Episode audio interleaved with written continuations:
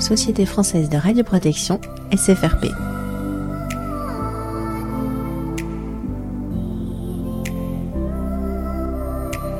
Partager le savoir-faire.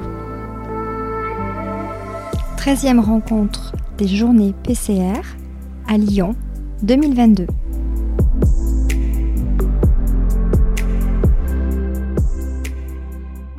Bonjour Jérôme.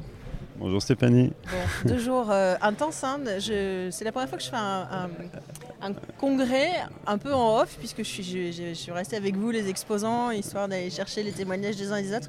Je suis sur les rotules, je n'en peux plus. Ah ouais, c'est deux jours effectivement intenses, qui commencent même trois, parce qu'en fait, le temps d'installer le stand, la préparation, même en amont, c'est vrai que c'est un peu toujours euh, beaucoup de beaucoup d'énergie.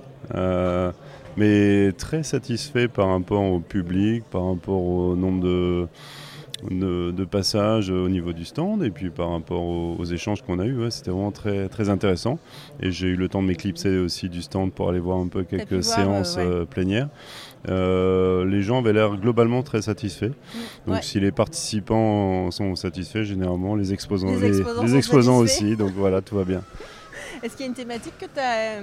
Il y a des portes qui grincent dans ce local. Ouais, qu'il y a une de- thématique qui est revenue euh, souvent dans les questionnements de tes euh, Ah des oui, gens qui ouais, sont des évidemment, PCR qui enfin, sont venus te voir Voilà, évidemment. Donc euh, forcément, il y a eu des questions par rapport à la première intervention de, de ce congrès sur les évaluations des formations PCR. Même s'il y avait déjà des, des choses qui circulaient, c'est vrai que les participants, eux, découvraient hum, cette partie-là et ces évolutions possibles.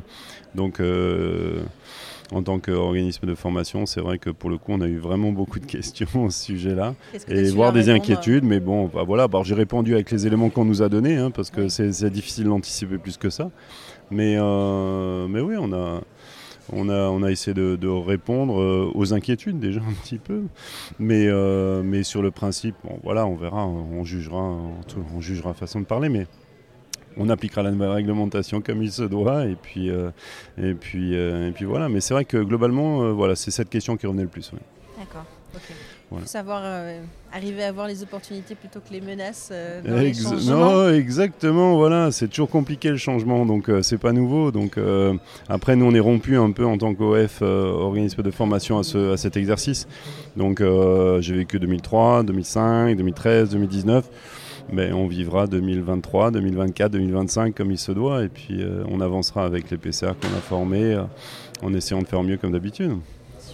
Merci. Tu veux dire Voilà. euh, un Non, petit mais- Non, c'est gentil, merci Stéphanie. Merci beaucoup à toi d'avoir euh, euh, circulé et avec ta, ta bonne humeur et ton sourire dans le stand. C'était très sympa. Ah bah, Merci. Voilà. Alors c'était Jérôme Schmitt parce que je t'ai pas présenté. FPCS, formateur Ouais, de PCR. C'est ça, voilà, Merci, et au plaisir.